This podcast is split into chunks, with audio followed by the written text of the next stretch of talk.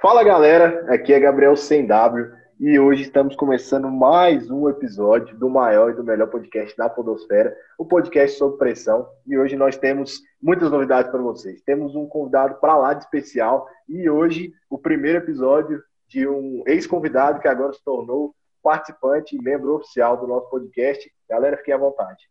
E aí, pessoal, eu sou Henrique H10, eu tô de volta porque eles precisavam de alguém para gravar o podcast, eles me chamaram na, com muitas segundas intenções, e daí eu resolvi participar. Tá na, tá na experiência, três meses de experiência. É, exatamente. É, três meses.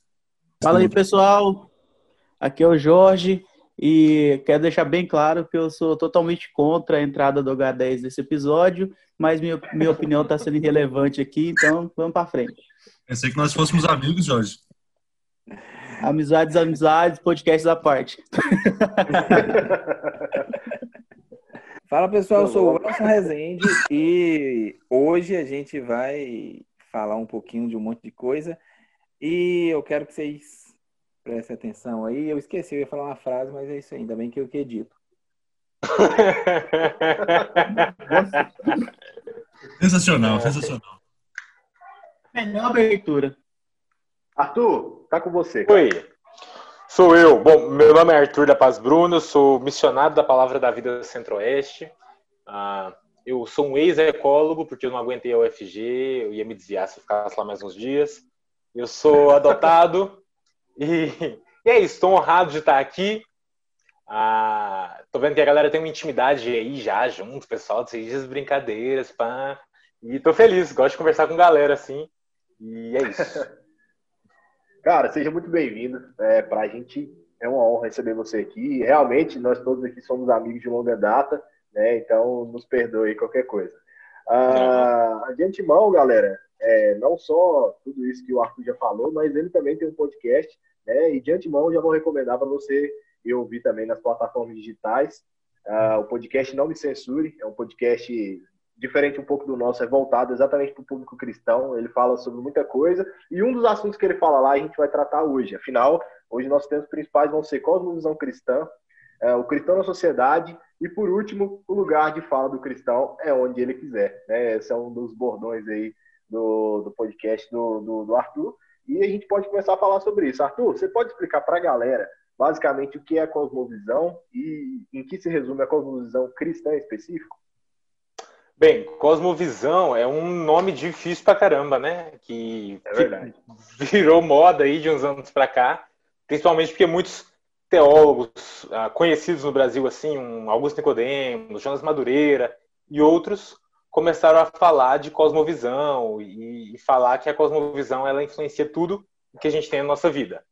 Mas assim, se você for, for no, no português normal, de gente dia a dia, assim, é visão de mundo, sabe? Só que a, a cosmovisão ela engloba tudo o que você já viveu, de, de, de, aspecto da sua história mesmo, ah, tudo que você já aprendeu, tudo, todas as filosofias a que você já teve acesso e, e todos os traumas que você já teve, todas as suas leituras bíblicas, tudo que envolve a sua vida vai moldar a sua visão de mundo, a sua cosmovisão, a visão com que você enxerga um devido acontecimento, fato ou coisa do tipo. Então, por exemplo, essa semana que passou, eu estava pensando em cosmovisão, ah, quanto ao caso daquela garotinha, né, que ah, sofreu, foi estuprada e depois teve que fazer o aborto. Eita. E eu comecei, é, eita, né? Calma, gente, calma, não vamos por esse caminho, eu só estou mostrando como é que a cosmovisão molda, né? Porque você pode ter. Não, relaxa. visões e formas de pensar diferentes de pessoas ah, relativamente iguais. Você pode ter uma, três pessoas, as três nasceram em Goiânia, as três cresceram em Goiânia ou em Caldas Novas. E essas três pessoas, elas foram um dela, uma delas é um pai, então ele vai olhar para essa menina com uma visão de mundo, vai olhar da perspectiva do pai. Ah, você pode olhar para outra criança que outra pessoa que na infância também sofreu abuso. Ela vai olhar para esse cenário como um todo com outra visão de mundo. E a gente pode ir ainda uma terceira pessoa que tem ah, lutas ah, nessas áreas, né? Lutas com sexualidade, lutas com, com, pornografia, coisas do tipo. E ela talvez tenha uma visão mais complacente com a, o, o caso ou o, o, criminoso, né? E, e, quando a gente pensa em cosmovisão bíblica, a gente pensa em uma cosmovisão que ela não é moldada pelas coisas externas, pela vida que a gente levou, por tudo que a gente viveu, mas pela palavra de Deus e a palavra de Deus como normativa. Então, a minha experiência não forma a, a, o molde, o óculos, a lente pela qual eu enxergo o mundo. O que molda como eu enxergo o mundo são as lentes das escrituras, né? A Bíblia e ela como lente por onde eu vou enxergar tudo à minha volta. Eu acho que show, show de bola. Bem por cima é isso.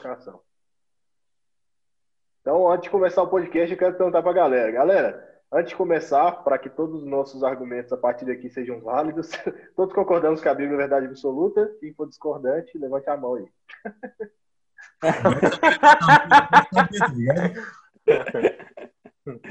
Fica incógnito aí.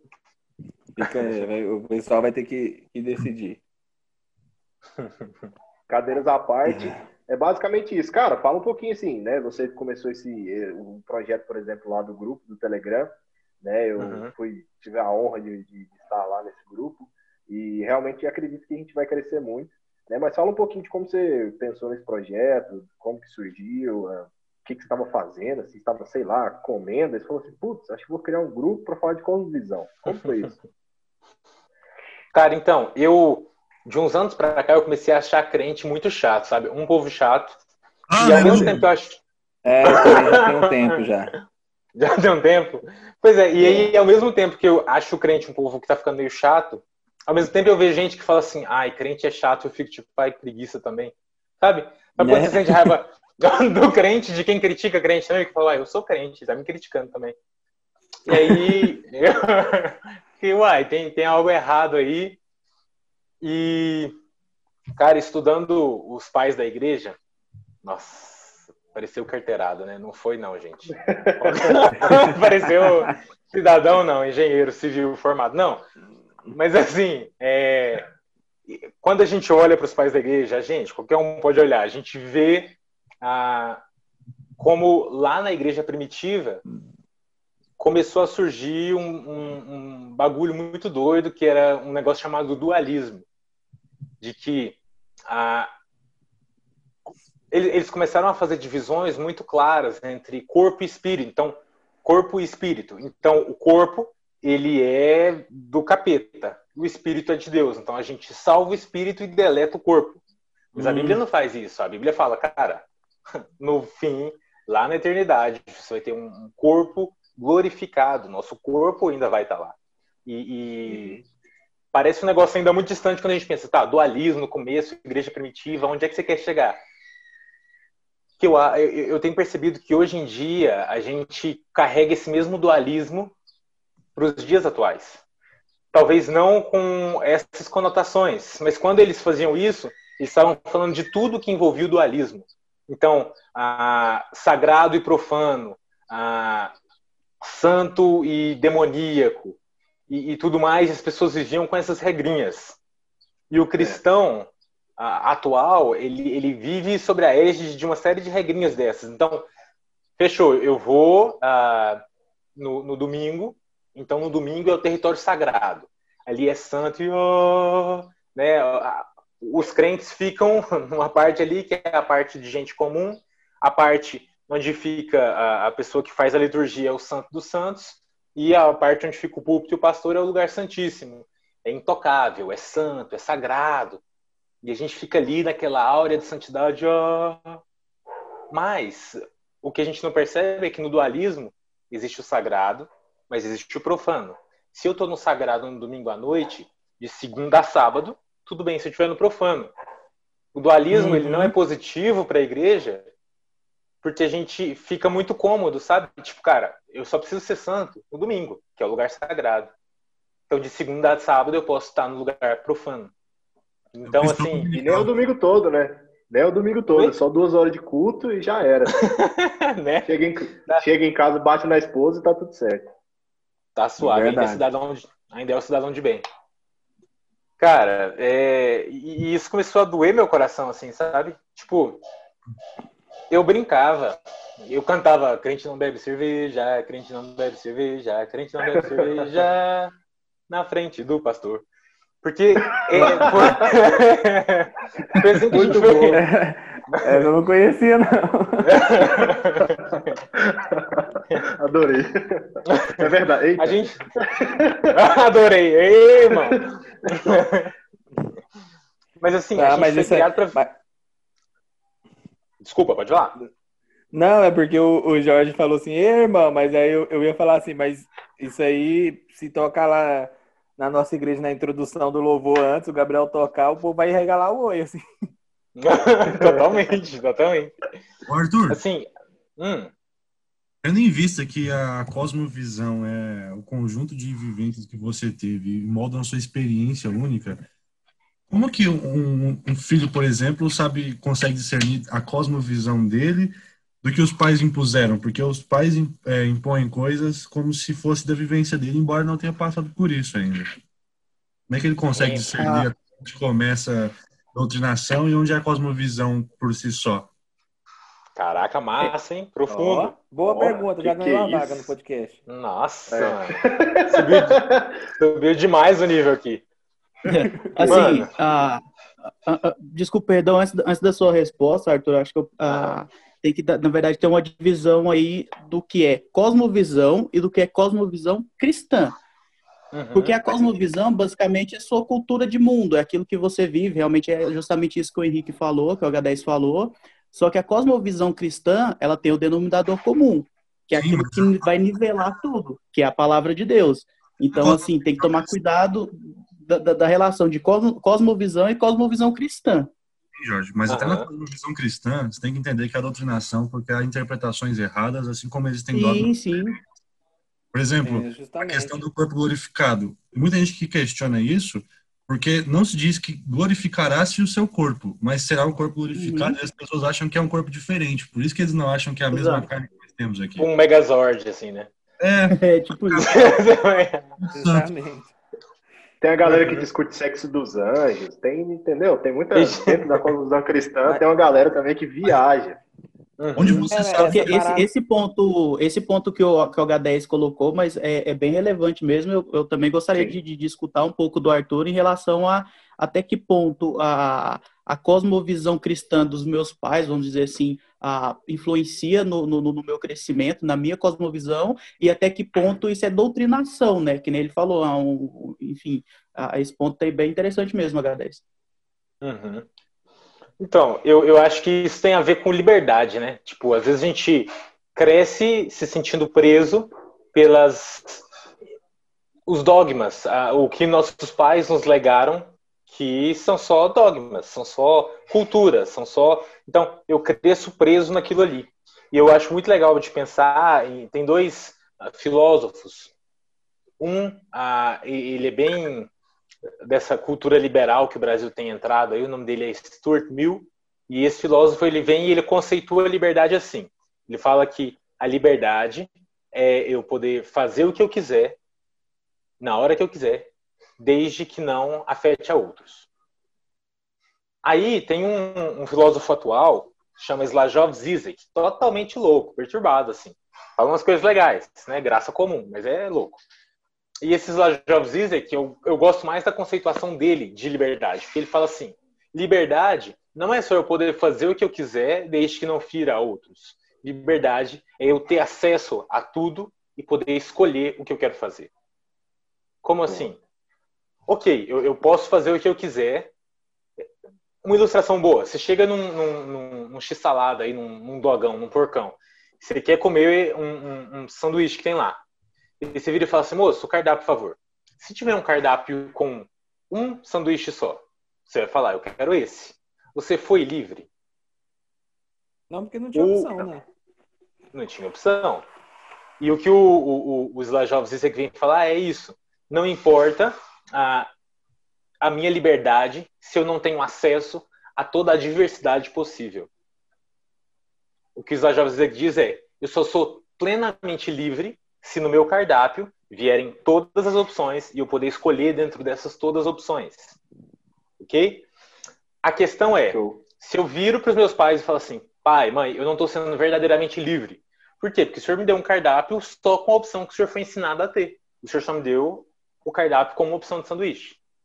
É verdade. Meu pai, ele deixava bem claro para mim desde pequeno. Ele fala assim, meu filho, não tem problema. Se você quiser não ser flamenguista, não tem problema. A questão é que você vai ter que procurar outro lugar para morar. Então eu tive sempre essa escolha, de ser flamenguista ou de não morar na minha casa. Então eu, eu acho eu, que eu fui... Eu seria sem teto, por exemplo. eu acho que eu fui, eu tive uma boa gama de, de, de escolhas para escolher um time. Obrigado, pai. Te amo. pois é, e essa é uma boa ilustração, Gabriel, porque é, se a gente pega a palavra de Deus, ela vem falar para a gente assim, sobre liberdade. Ela vira e fala: Conhecereis a verdade, e a verdade vos libertará. Por que, que a Bíblia fala isso? Porque se eu conheço a resposta certa, eu não preciso ter acesso a todas as opções. Se eu já sei que aquela é a certa. A questão é que seu pai te deu uma opção errada. E aí.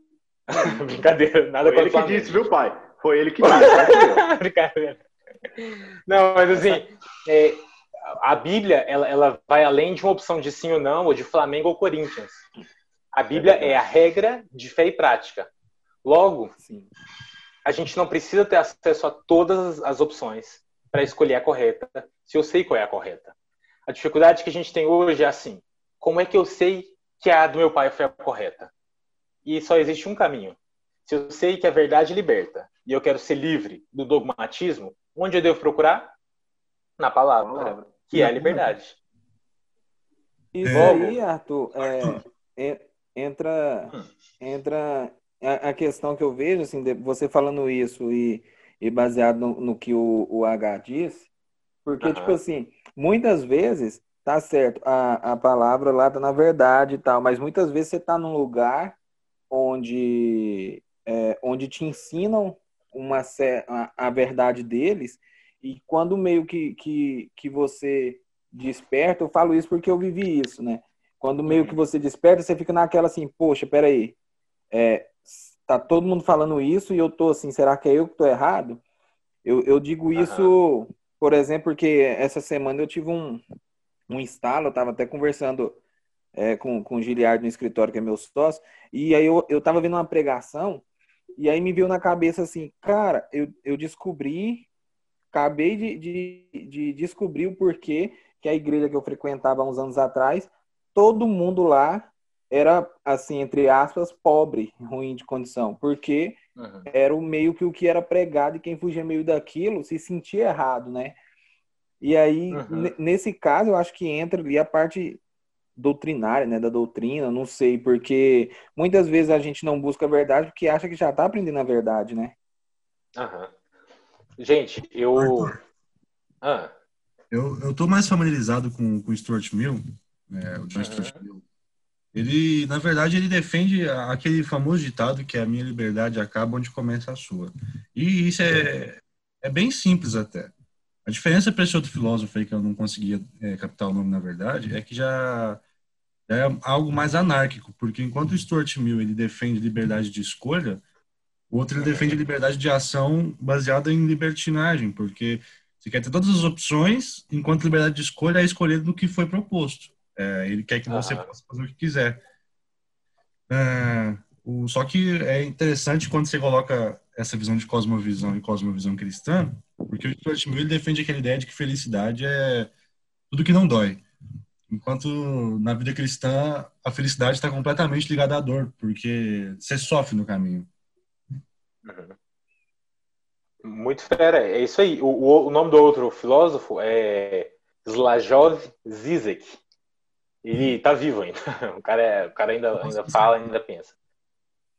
Só que, cara, eu concordo com o Mil e eu, eu concordo também que o Slajov ele é meio anárquico. Mas eu concordo que os dois eles têm um traço da graça comum quando existem traços de verdade na fala dos dois. Realmente, a liberdade cristã ela é uma liberdade para morrer e não para matar. Quando eu vejo esses cristãos atacando terreiro de umbanda, eu fico Cara, vocês entenderam tudo errado. A Bíblia inteira nos dá a, a prerrogativa de morrer pelo Evangelho, mas nunca nos dá a liberdade de matar por ele. Nós não somos xiitas, sunitas, nós somos cristãos. Então, a minha liberdade. Oi? Só o Caleb podia matar. ah, um ou outro a gente fica com vontade, mas não pode, gente, biblicamente. então, mas assim, é, então a nossa liberdade ela termina onde começa do outro. Mas eu acho que mesmo que um pouco anárquico, o Slajov ele completa esse, essa, esse pensamento quando ele fala, ok, mas eu posso escolher dentro de quais opções, sabe? E, e para o cristão é mais fácil por isso, nós sabemos qual é a opção correta. E hoje em dia a gente tem tido, por causa do politicamente correto, um medinho de falar assim, nós, tem, nós temos a verdade. Cara, uhum. nós temos a verdade, ponto final. É, é, nosso Salvador no, vive. É verdade. Eu não sei se já terminou, Arthur, mas só respondendo um pouco do, do que o Elson perguntou, uh, justamente já pegando o gancho no que você acabou de falar. O, o que acontece, Elson, muito nessas, nessas comunidades e, e, né, em algumas delas ditas cristãs, é que justamente acontece esse tipo de doutrinação. É que estava dando um limite de tempo, H10. Aí quando aí para você acho que deve estar tá aparecendo um reloginho. Você vai falar para a gente. A gente acabou de ganhar um presente do Zoom aqui que eles tiraram o limite de 40 minutos para essa reunião. Exato. Ótimo, então Apareceu vamos, aqui também. Vamos ficar à vontade. Então vamos chegar ao bet. É, o que acontece? Essa galera, eles fazem de uso de fato da, da, doutrinação, porque eles normalmente têm um conhecimento um pouco a mais do que a, do que a galera que eles estão convivendo ali, no caso, os membros da igreja, da congregação, é, da Bíblia. Eles fazem o uso errado da palavra, né, normalmente fora de contexto, normalmente totalmente voltado para os interesses próprios. Eles doutrinam essa galera é, eles até dão uma falsa, uma falsa liberdade, um falso incentivo de estudo da palavra, mas igual você mesmo disse, Wilson, quando essa galera realmente começa a estudar a Bíblia, começa a, a, a estudar teologia, começa, começa a ver sobre tudo, né? usar exegese de fato para poder interpretar a Bíblia, enfim, é, é, é, de fato começar a compreender o que está escrito na palavra, e aí começa começam os debates, começam os levantamentos, aí essa liderança já não aceita, fala, não, não é bem aí, não é bem por aqui né? Já, já a Bíblia já não é de fato a, a verdade, entre aspas, né? Na verdade, a Bíblia do jeito que eles falaram é a verdade, né? Mas quando você começa a questionar de uma forma séria, de uma forma um pouco mais embasada do que eles, aí já não é mais a verdade. Então, é bem o que o que a gente estava falando desde sempre aqui. A gente precisa primeiro para a gente precisa a, a, a nossa cosmovisão na verdade da palavra, né? como ela deve ser interpretada da maneira como, como tem que ser interpretada, da maneira correta, sempre prestando atenção, enfim, várias etapas de interpretação quando a gente vai fazer a leitura da Bíblia, né, a leitura da palavra, justamente para não cair nesse tipo de verdade que eles pregam, nesse tipo de doutrinação que acontece, como você mesmo falou, Elson, que acontece em várias comunidades, né, ditas evangélicas aqui no Brasil, que a gente não precisa nem estar no Universal Mundial, um abraço. Foi mal, saiu, eita. É, mas é, é basicamente isso mesmo que o, que o Gabriel disse, a, a gente tem que tomar cuidado, por quê? A, a cosmovisão cristã ela tem tomado um, um, um, lado muito, como que eu posso dizer, ela tem se depravado muito. Ela tem saído da cosmovisão cristã e tem se tornado uma doutrinação. O que que acontece? O cara vai lá em uma determinada igreja e nessa igreja é pregado que, vamos supor, ah, você tem que odiar o, o, bandista, você tem que ir lá atacar o terreiro de Ubanda, de que banda, que seja o que for, e esse é o correto. Você tem que se posicionar agressivamente contra esse tipo de fato. Aí, esse cara que aprendeu isso lá nessa igreja, em determinado momento ele vai abrir uma igreja também. Porque é o que mais uhum. acontece, é o membro sair e fundar a sua própria igreja. Aí o que, que acontece? Ele vai ensinar isso, essa cosmovisão cristã, entre aspas, bem entre aspas aqui, tá? É, para outras pessoas que vão se, que vão se tornar exatamente como esse pregador, como esse pastor, bispo, missionário, seja lá o que for. Só que o que, que acontece? Que eu acho que aí é que está o erro. Essas pessoas, elas têm coragem de ir lá na frente, de se abrir e de falar, mesmo que, ah, que coisas que não estão na palavra, mas elas têm é, é, essa audácia de ir lá e de pregar. Eu acho que muitas vezes nós que temos uma visão ah, não vou falar 100% correta, porque 100% correto foi Cristo, mas nós que temos essa visão de que a Bíblia realmente você tem que meditar nela, você tem que buscar os seus fundamentos dentro da palavra, eu acho que muitas vezes nós estamos falhos em não pregar esse evangelho. Entendeu? A gente fica calado, a gente fica omisso, ah, pegando um, a, algo lá do início que foi dito em relação a, ao caso da menina de 10 anos.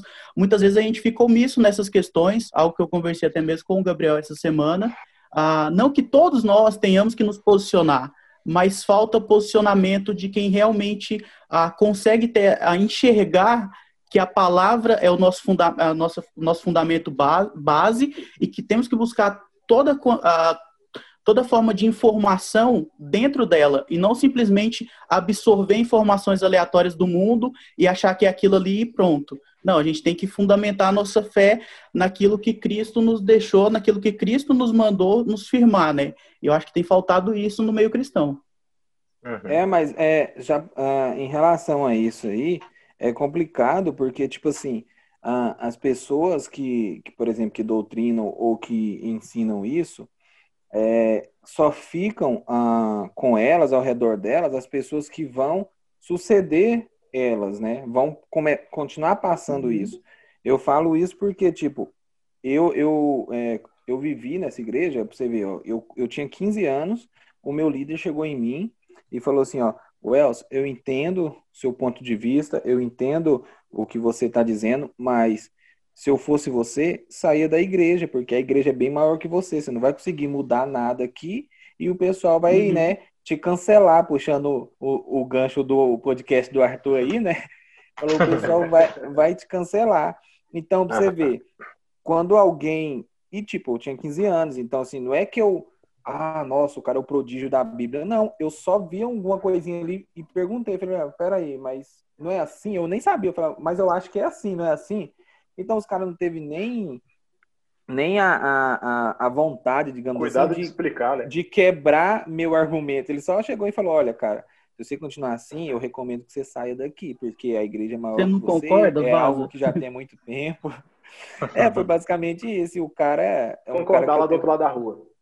Eu, eu gosto muito dele e ele falou isso pra mim. Tanto é que passou um tempo ele saiu também, porque ele falou, ele falou, cara, não é de hoje que isso é assim, é tem 100 anos atrás, então, uhum. enfim. Só pra... Não, eu, eu entendo assim, que a gente não vai conseguir mudar essas denominações, Wilson. Isso aí elas vão perdurar até o fim dos tempos. Eu creio que vai ter esse tipo é. de denominação.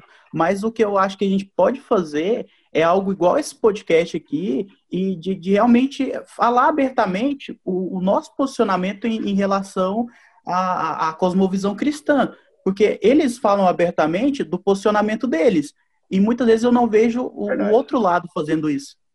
É, até porque todo mundo grita, né? falou. né? Feminista grita, é, assassino grita. Por que, que o cristão não vai gritar também, né? Parecer. Exato, cara. É, não, a gente tem que entender até a questão do que você falou, Elson, sobre gritar, né? A gente às vezes tem que gritar, mas a, na intenção de ser ouvido, não de atacar, né? Não é, não, sim. no grito.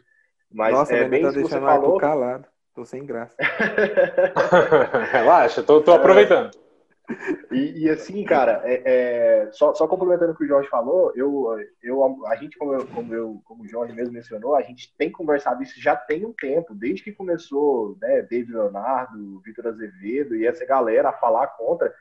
Foi uma questão que me incomodou e que incomodou o Jorge, como incomodou outras pessoas também ali da nossa igreja, que a gente começou a falar a respeito disso, a gente começou a se ligar de que, poxa, essa galera, esse tipo de gente, é, eles têm visibilidade. Eles não estão, a, a, apesar de por, por, conta da internet cair matando em cima deles, a gente pensar assim, ah, não, mas todo mundo tá vendo que ele tá falando algo ridículo. Pelo contrário, é, tem muita gente cancelando, mas também tem muita gente acreditando. Assim como eu citei aqui algumas denominações, né? A do, do bispo lá do Templo de Salomão e a do irmão do Chapéu, que tem as fazendas.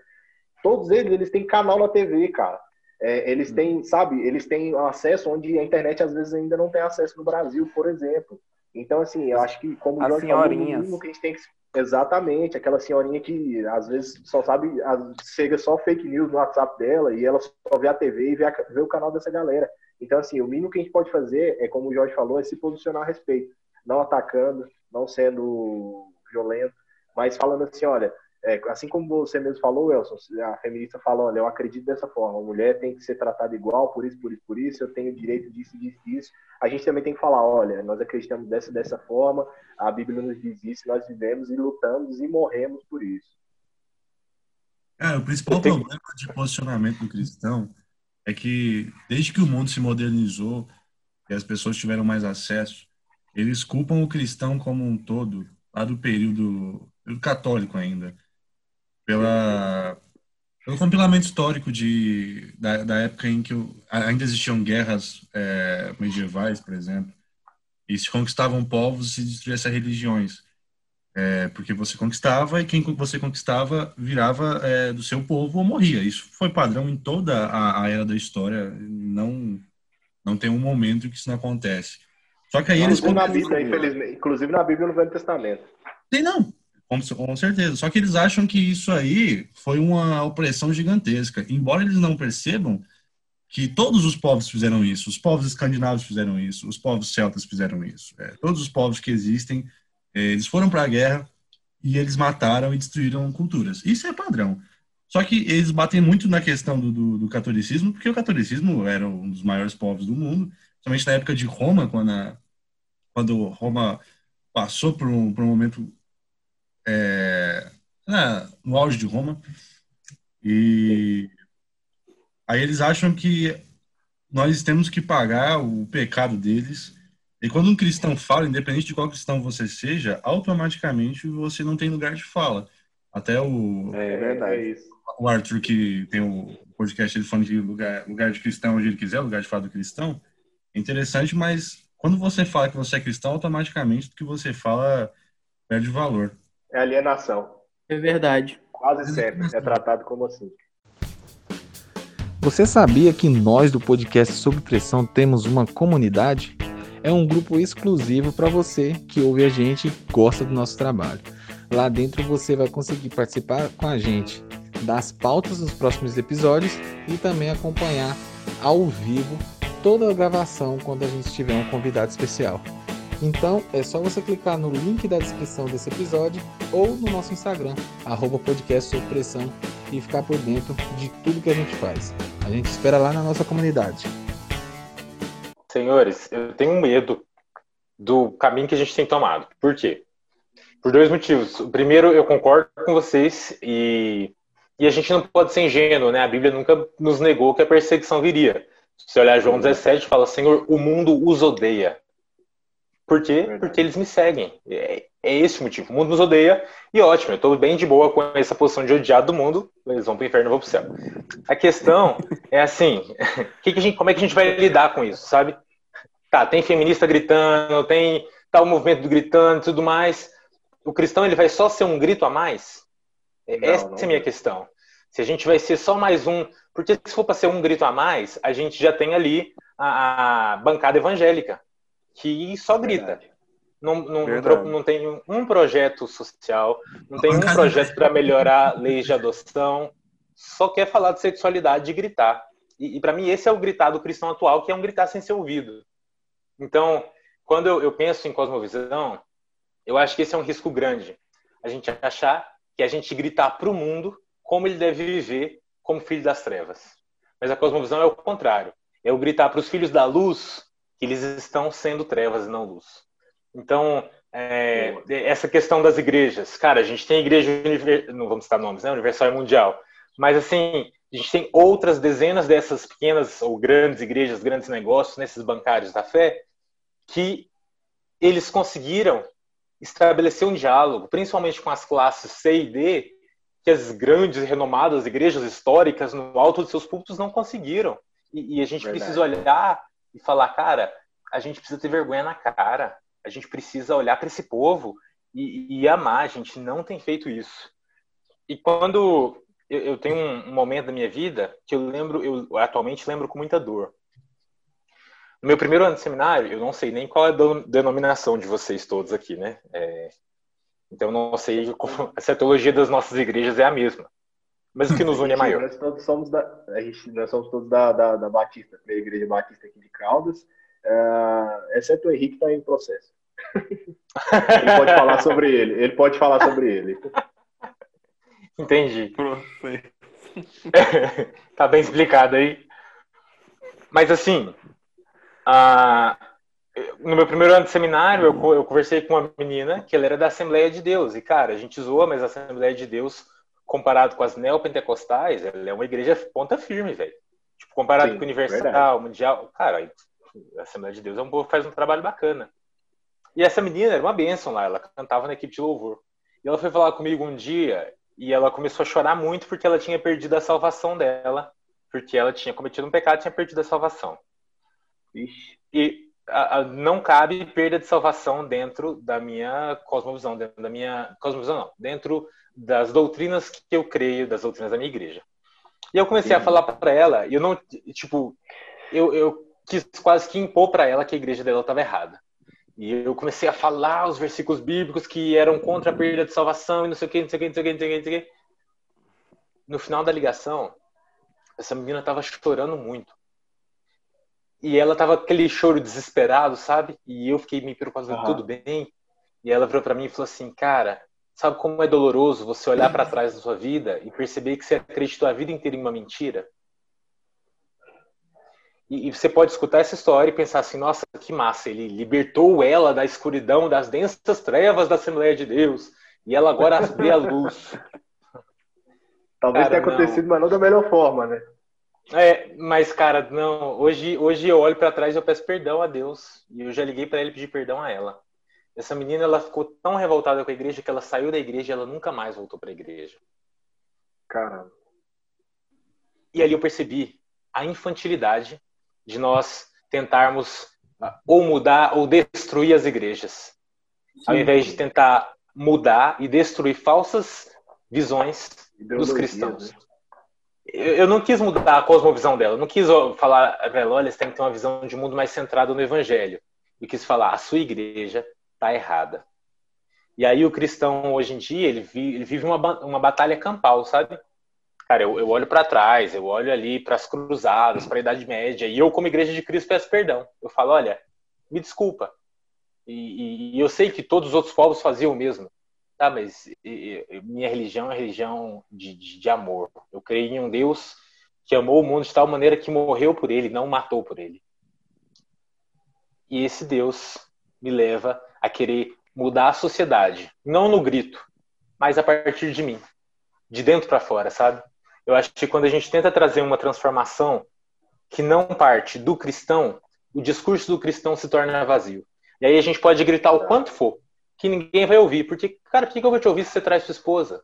Você me fala para não assistir pornografia, mas você traz sua esposa. Você me fala para ir na igreja todo domingo, mas você passa de segunda a sábado no, bordel, no boteco. E aí? Uhum. Sabe? Então, eu acho que vai além da gente destruir a cosmovisão das igrejas. É a gente moldar a cosmovisão dos cristãos. É, eu hoje em dia, eu já tive algumas conversas com algumas pessoas da Assembleia, e eles me perguntam, cara, você acha que eu deveria sair da minha igreja? Eu falo sempre a mesma coisa. A sua igreja tem te impedido de falar de Jesus Cristo? Não, eles falam de Jesus Cristo. Então, cara, seja uma bênção na sua igreja. Seja aquele lampejo de luz ali. Se você não tem visto tanto, cara, seja aquele lampejo de luz. E eu tenho irmãos da Assembleia que, sério, no recreio do céu eu só quero andar com eles. Acho que é, é, é, exatamente isso, Arthur. É, eu e o Gabriel, na verdade, essa semana a gente conversou bastante sobre isso. E um ponto uhum. que você falou em, em, que a gente tem que mudar a, a, nosso modo de agir, o nosso modo de pensar, enfim, a, verdadeiramente a nossa cosmovisão, primeiramente tem que ser mudada para depois eu querer, enfim, a, não vou falar nem julgar, mas para depois eu querer mostrar para o mundo essa realidade da cosmovisão cristã. A, uhum. Aqui na, na, na, cidade, aqui em Caldas, existe um, um, projeto social muito bonito, que até mesmo é, não, é, não é porque é feito pela nossa igreja, não é isso, mas é porque realmente é um projeto que eu vejo que é muito válido, que é o, o Lar Batista. E uhum. durante essa semana, o Lar Batista é um, um orfanato aqui, aqui, em Caldas, enfim. A, e o que, que acontece? Essa semana que se passou foi falado muito da menina de 10 anos, foi falado muito em relação ao aborto. E assim, eu acho totalmente válido cristãos se levantarem e falarem sobre essas causas, sobre tudo isso. Mas eu vejo também a necessidade da gente se levantar e fazer algo mais prático. Foi que nem eu falei com o uhum. Gabriel. Ah, eu posso até falar que, enfim, eu, ah, com a minha cosmovisão cristã, eu sou totalmente contra o aborto. Esse caso dessa menina foi um caso excepcional. A, a minha tem 10 anos, enfim, tem, tem uma série de vivência ali por trás disso. Mas antes de eu levantar e falar dessa menina de 10 anos, por que que isso falando de mim, tá, pessoal? Isso mostrando uh, uma falha do Jorge, quem estiver ouvindo aí, eu sou humano e sou falho. Em em três anos que eu tô na, na, na primeira igreja batista, eu nunca parei para ir lá no Lar Batista lá e passar uma tarde com as crianças, passar uma tarde ajudando lá na obra social, entendeu? Então, assim, ah, ok, é válido eu virar e ir na internet e falar sobre o caso dessa menina, mas também é muito válido eu me levantar e ir no projeto social da minha própria cidade e apoiar e fazer o diferencial. Uhum. Exato. Eu falei, eu tive uma conversa bem semelhante com uma amiga também, uh, acho que antes de ontem, falando exatamente sobre isso, né? Ela discordou do meu posicionamento também, onde a gente falou, onde eu publiquei lá no Instagram, quando saiu toda, toda essa notícia no domingo passado. E a gente estava conversando sobre isso, e ela falou muito sobre isso, né? A respeito de. Ah, porque. A, a, enfim, a respeito do aborto e tudo mais. E aí eu falei exatamente sobre isso, cara. Eu fiquei. É, é, foi foi um dos, um dos dilemas que mais me incomodou. É que é muito fácil eu gritar para o mundo inteiro de que ah, a gente tem. É, a, a, nós somos totalmente contra o aborto em qualquer que seja a situação, não se deve fazer o aborto. E é muito fácil falar isso, sendo que eu também não, não ofereço nenhuma, nenhum apoio, nenhum suporte para que essa criança possa vir, né? Eu não, não ofereço nenhum amor, eu não ofereço, na verdade, nenhum suporte. Nem, é, vamos supor, eu não, não faço parte de um projeto social que vai poder acolher essa família, essa criança que provavelmente não vai, essa família não vai querer criar. Eu não tenho, eu não faço parte do projeto, eu não promovo diálogo, eu não penso sobre isso. Como o Jorge falou, eu não, a, a, uma instituição da minha própria igreja, da qual, né, a gente muitas vezes se orgulha de falar que é da, da igreja, mas a gente não vai lá participar do, do projeto, a gente não vai lá dar um abraço naquelas crianças. Muitas vezes a gente não vai lá, não dá nenhuma oferta direcionada, a gente não faz nem o simples do simples. Então, assim, é, é igual, igual o Arthur mesmo falou, eu, eu bati muito nessa tecla com ela de que muitas vezes a igreja está querendo ser simplesmente é, querer impor demais, a, nós queremos impor demais a nossa cosmovisão sem antes ter uma atitude. E isso é, para mim, o que mais desmoraliza o nosso discurso lá fora, igual mesmo o, o, o Arthur falou. E eu concordo de que nós, é, tudo isso que eu falei, de se posicionar, não é, não é justamente para atacar ou para mudar a visão de mundo de quem está lá fora, igual o, é, complementando novamente, novamente o o Arthur falou. Nós somos filhos da luz e é totalmente uh, uh, loucura a gente querer impor a forma que a gente vive aos filhos das trevas, né? Afinal, não há aliança entre trevas e luz. Então a gente fala isso para que outros cristãos, outras pessoas que vivem na luz, que acreditam e creem no Evangelho, possam também adaptar a sua, a sua cosmovisão, mas que também deve ser seguida de prática, senão vira algo bem moralista. Uhum. É, porque, é porque é aquilo, né? Você pregar o amor, cara, é, é lindo, é maravilhoso, e eu tenho certeza que, enfim, dezenas de milhares de pessoas vão ser salvos e vão ser alcançadas pela sua fala sobre o amor, sobre o amor de Cristo. Mas as suas atitudes e você verdadeiramente viver o amor e levar o amor é, é algo transcendente a tudo isso. Cara, eu, eu essas semanas eu fiquei em uma, sabe aquela bad vibe assim? Cara, eu fiquei mal, ah. Mal, mal, mal. Nem fala. Por causa desse assunto dessa criança. E eu acho que a gente tem sido omisso, velho. É, tipo assim, desde que eu nasci, eu, eu lutei muito com esse assunto do aborto, sabe? A minha mãe biológica, ela tentou me abortar várias vezes. Ela era muito ruim no serviço. E graças a Deus ela não conseguiu. Eu falo brincando, gente, mas é porque é um assunto totalmente superado na minha vida. E ela não conseguiu, cara. Ela foi acolhida por um pastor. Ah, cara, Deus me poupou, isso é fato. É, mas isso não tornou o dilema mais fácil, sabe? Eu, eu, refleti sobre o quanto ela sofreu nesse processo, quais a, a, as marcas dela viver com essas condições financeiras pequenas, também mentais. Ela era adolescente também.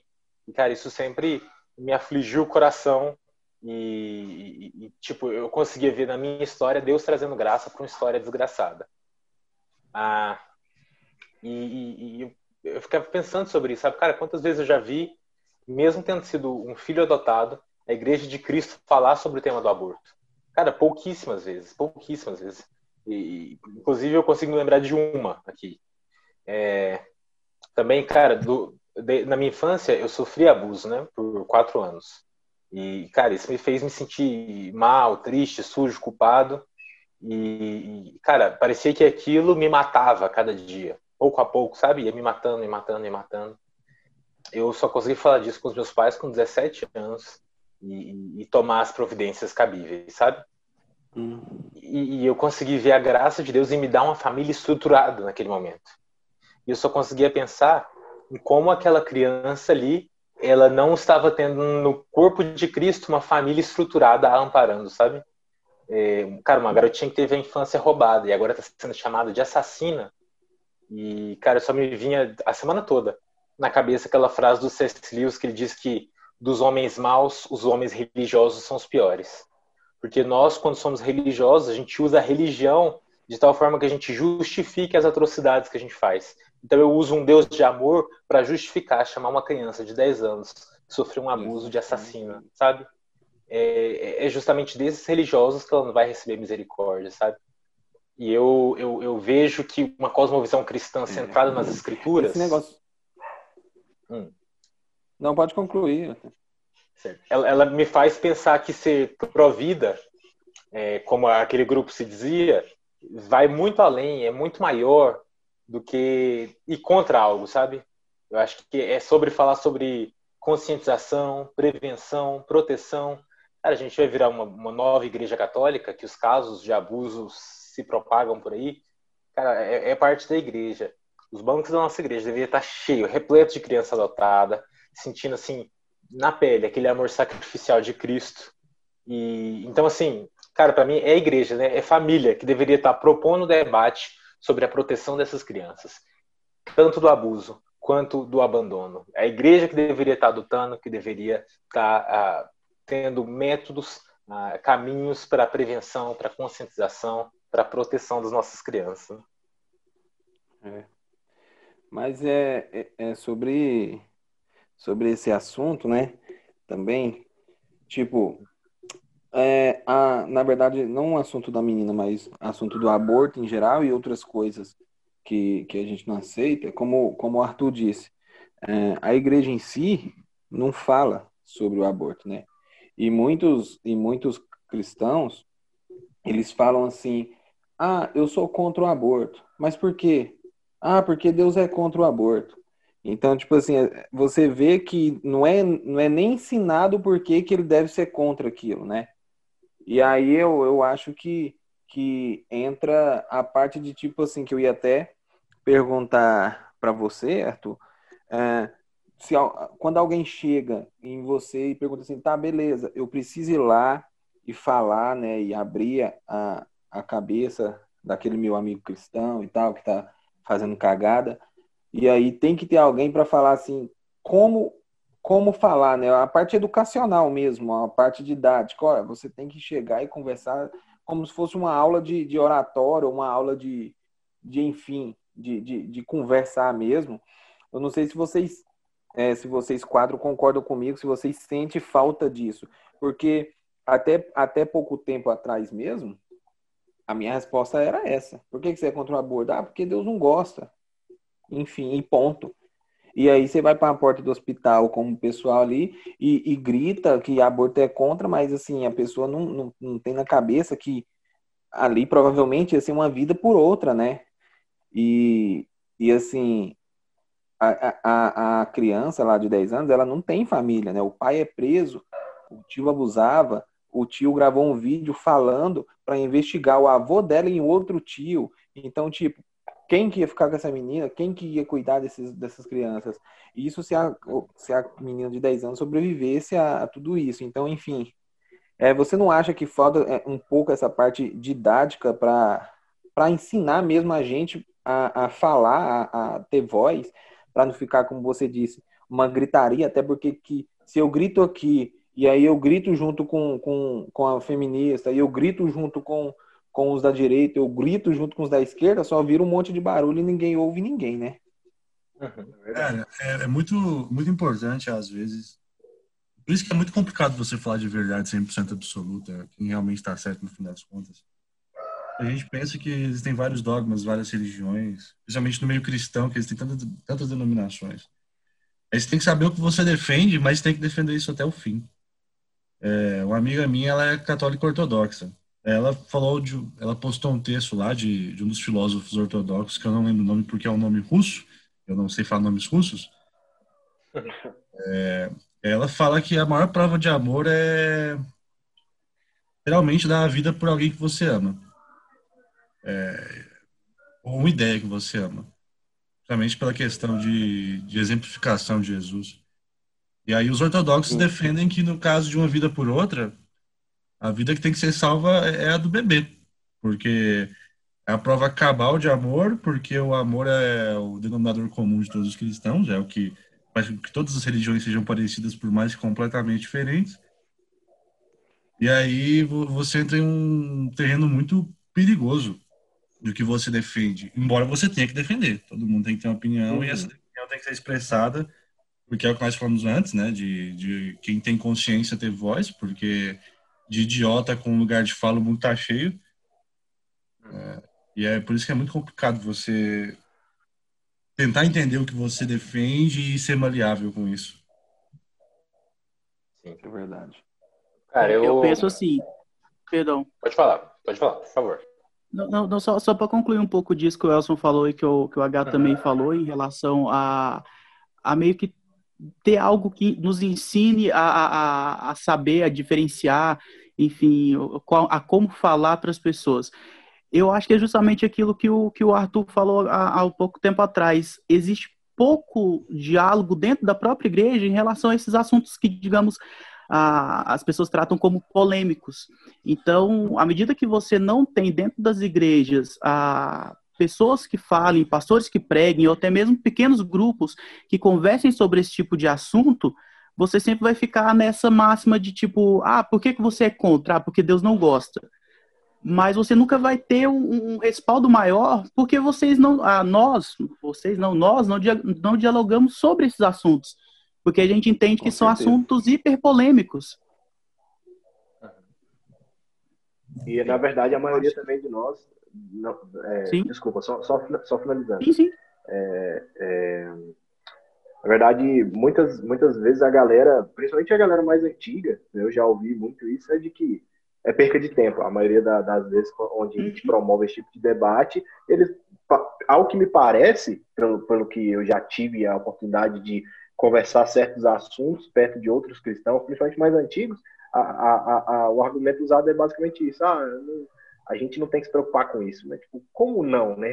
É justamente com isso que a gente tem que se preocupar. Até por isso que muitas vezes é, nós somos acusados de alienados porque enquanto nas faculdades, enquanto no cenário musical, no cenário artístico, na sociedade em geral, é falado sobre, sobre gênero, sobre, sobre homossexualismo, sobre né, aborto, sobre feminismo, sobre todos esses assuntos, na igreja a gente está discutindo se ouvir música secular é pecado, se tatuagem é pecado, se, sabe, é esse tipo de assunto que já foi vencido lá nos anos 90.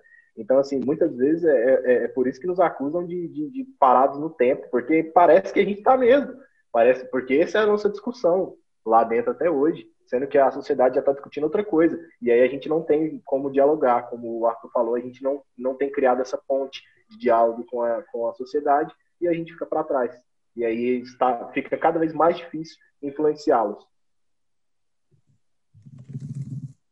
Galera, eu, eu pegando um pouco aí do que vocês falaram, eu acho necessário a gente assim, bater forte na tecla.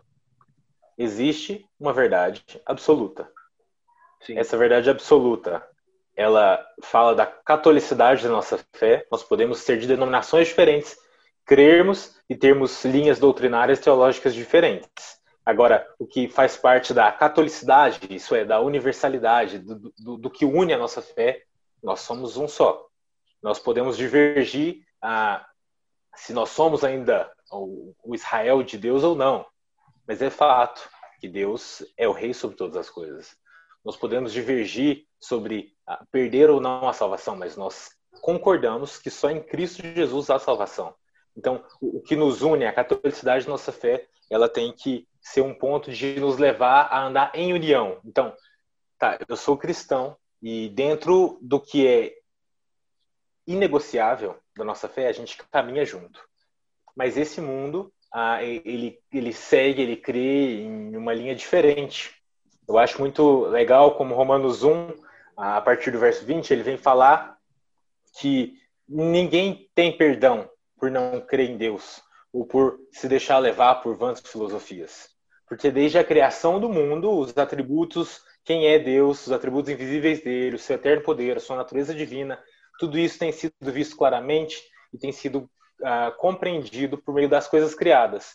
Então, os homens, eles são indesculpáveis. Porque mesmo conhecendo a Deus, eles não glorificam como, como Deus, não, deem, não dão graças como Deus.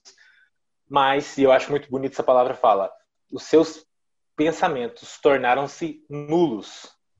E esse nulos é fúteis, é, é imprestável, é algo nulo. Então, a filosofia, o pensamento do homem sem Deus, ele pode ter traços da verdade por causa da graça de Deus, mas ele em si mesmo, ele é fútil, porque ele tira a, a perspectiva de Deus. Então, eu acho muito perigoso quando um cristão ele começa a se, se amoldar com as filosofias desse mundo. Por quê? E agora eu vou falar um negócio polêmico aqui que pode ser que eu perca alguns amigos. Quando a gente entra, por exemplo, como cristãos, nessa vibe de querer ter o nosso lugar de fala ah, no revisionismo histórico. Então, ah, não teve ditadura, foi um regime, e ah, sabe, esses revisionismos de fatos históricos e ou científicos, a gente corre um perigo grande. Porque os primeiros negacionistas não eram cristãos. Os primeiros que eu falo na história recente, na história moderna, né? Quem começou a negar biolo biologia, ciência, foi o movimento de esquerda negando que existiam sexos biológicos, e aí falando em gêneros. Então, se a igreja entra nessa mesma vibe de negar o que é, o que é fato, como é que a gente vai sustentar daqui a alguns anos a interpretação das escrituras? Como é que eu vou sustentar que a, a, a interpretação histórico-gramatical das escrituras é a correta. Pode chegar alguém, igual um dia chegou e falou: não existe gênero, isso é uma construção social. E falar: não existe certo ou errado, eu posso interpretar a Bíblia como eu quiser. Eu posso, da mesma forma que eu chego hoje e falo: não, esse negócio de história é tudo manipulado, não teve ditadura nenhuma. Pode chegar alguém no final, daqui a alguns anos e falar: ah, esse negócio de a leitura, interpretação histórico, crítico, gramatical da Bíblia é tudo invenção, não tem isso não, isso interpreta como eu quiser. Então, eu acho que o cristão ele se posiciona na sociedade como um ser pensante, ao mesmo tempo em que todo o pensamento dele é regido, é moldado pelo temor a Deus, por quem Deus é, sabe? Quando Romanos 1 fala de pensamentos que se tornaram inúteis, nulos, fúteis, por que, que eles se tornaram nulos? inúteis, porque tendo conhecido a Deus, não glorificaram como Deus, não renderam graças a Ele como Deus. Então, é, é possível para o mundo e é possível para a igreja também, que a gente pegue os nossos pensamentos e transforme eles em coisas fúteis, sabe? Em coisas nulas. É... Então, é, é um risco que a gente precisa, como igreja, ficar ligado, cara. É... Até onde meu pensamento é só mundano, só dessa terra, e quando ele está é, tá em consonância com o que diz as escrituras. Eu conheci inúmeros cabeções, uns caras geniais, mas desgraçados, sabe? Uma vida toda perdida no meio de muitos estudos, vazios de propósito, vazios de sentido. E mais uma vez é a gente voltar naquele, né? Não é falar por falar, é falar porque existe uma mensagem a ser passada. Show. E isso aí dá esse, esse assunto de, de interpretação bíblica dá um, um outro episódio, viu? Porque é, é conversa. é conversa. Cara, mas eu, eu acredito muito nisso. Acho que a gente consegue encerrar de uma maneira bacana e de uma maneira onde a gente aprendeu muito né, aqui com o Arthur. Justamente, acho que pegando tudo, sobre tudo que a gente falou, é justamente isso. O evangelho sempre foi feito de um propósito, que é a salvação, né? Trazer as boas novas, as boas novas para aquele que está perdido. Então, uh, independente do que a gente faça e não como faça, né? Mas a gente precisa passar essa mensagem, como o Arthur falou. Uh, tudo que a gente for falar, tudo que a gente for, uh, enfim, da forma que a gente vai agir, isso tudo precisa glorificar a Deus, né? Senão não tem sentido nenhum. Inclusive esse podcast, né? Se a gente gravar esse, sei lá, uma hora e tanto de, de de, de, de, episódio que só para poder mostrar a opinião de cada um é melhor que não teria gravado, né? Era melhor a gente, sei lá, tá dormindo. Se isso não for glorificar a Deus. Então, cara, glória a Deus por isso, por esse espaço, por essa conversa, onde a gente viu que muita coisa a gente precisa melhorar, precisa aprender. É, novamente, obrigado, Arthur, por estar aqui com a gente. Realmente foi, foi um aprendizado, foi uma escola. Né? A gente precisa estar sempre em constante vigilância, justamente para a gente é, não se perder, né? Como você mesmo falou, nos perdendo dos nossos próprios, do nosso próprio diálogo, dos nossos, nossos próprios pensamentos. E acho que eu, eu tenho saído aqui com, com muita coisa para revisar. Amém. Eu que agradeço e queria deixar o desafio de eu tenho aplicado dia a dia para mim esse desafio para tentar moldar a minha mente, né? Com a cosmovisão bíblica, de pensar em todos os aspectos da vida, ah, pensando em criação, que a gente foi criado à semelhança de Deus, então como é que eu reajo a isso?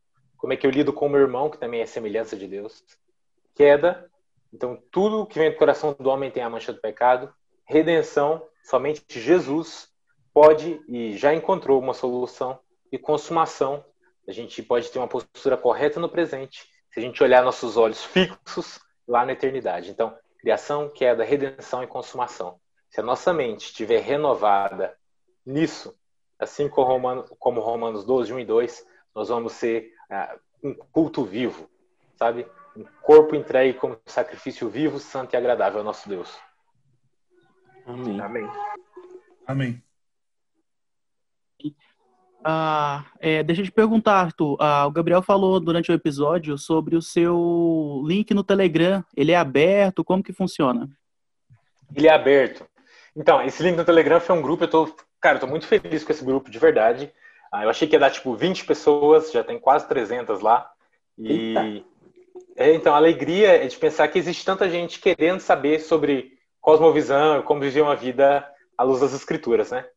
Cara, o link tá lá, link aberto para esse grupo. Tá no meu Instagram, Arthur Paz Bruno. Paz é muito fácil de lembrar, né? Então, Arthur Paz Bruno é o meu Instagram e lá tem um link que só você clicar você já entra direto nesse grupo do Telegram para uh, ah, ter acesso a conteúdo bíblico cristão a respeito de como é que a gente molda a nossa cosmovisão à luz das escrituras. Show, Legal, show. Interessante, aprove... interessante. Aproveita e já deixa o seu podcast aí, Arthur, para o pessoal seguir lá também. Lembrando que a gente vai deixar no link aqui da descrição, pessoal, como sempre. Top demais. Galera, obrigado mais uma vez pela oportunidade. É, eu acho que a gente faz. Ah, teve uma pergunta que eu acho que ficou em, em suspenso aí. Como é que a gente faz como cristão para falar, né? E, cara, eu acho que a praça Verdade. pública hoje em dia é a internet, tá? Eu acho que Sabe aquele pessoal que antigamente ia para a praça e pregava e ficava com placas, o fim está próximo. Hoje em dia a gente vê isso como cômico, mas eles ajudaram muitas pessoas, cara. Eu acho que hoje a praça pública é a internet. Então, eu Boa. fico feliz demais de ver Deus usando vocês aqui, mesmo que um podcast mais humorístico e tudo mais, mas, cara, são cristãos, sabe? Dando a cara e fazendo, e Deus abençoe demais vocês. Ah, o meu podcast, para quem quiser seguir lá, é Não Me Censura, tá bom? tem no Spotify, em vários outros agregadores de podcast. E é isso aí. Já passei Instagram, a, o podcast e quero terminar dizendo, galera, é, é só mais um, mas é só mais um cristão dando a cara na praça pública.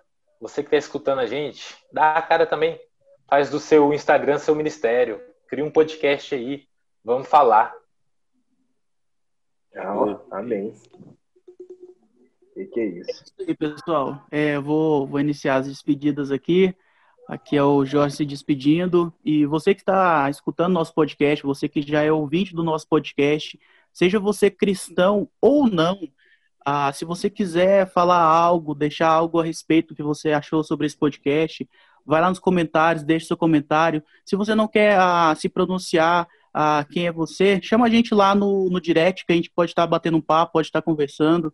Acho que, que isso é interessante para cristãos e não cristãos também. Vamos conversar um pouco aí sobre os seus pensamentos, sobre sua visão de mundo, sobre a sua cosmovisão. E é isso aí, pessoal. Bye bye, everyone. É isso aí, galera. Novamente, muito obrigado por ter chegado até aqui, por ter nos ouvido até aqui, né? Hoje um tema um pouquinho é, mais aprofundado, né? Vocês, vocês, normalmente nos ouvem falar, né? Sempre a gente testa uma opinião ou outra sobre um assunto, né? Baseado aí na nossa cosmovisão cristã, mas de fato hoje o nosso podcast foi inteiramente sobre isso, né? Então, espero que você é, tenha chegado até aqui, tenha gostado do que tem ouvido, ou pelo menos refletido, assim como a gente, né? A respeito de, poxa, realmente é, é a gente os cristãos têm algo para falar e a gente talvez deveria ouvi-los. e nós, como cristão, nós como cristão, como cristão também devemos é, olhar isso, né? analisar isso. Olha, nós precisamos aprender é, com os nossos próprios atos, com os nossos, os nossos, próprios erros e cada vez nos amoldar e estarmos mais firmes nas nossas opiniões para podermos defendê-las aí e dar realmente a cara tapa na internet. Uh, ah, para você, como o Jorge mesmo falou, nós estamos sempre totalmente dispostos e abertos ao diálogo. É, lá no, nossa, no, nosso, no nosso Instagram, no arroba podcast sob pressão, você fala com a gente lá na nossa DM. Se você quiser deixar um comentário público, deixa lá no, na, quando esse podcast for lançado, deixa lá na publicação.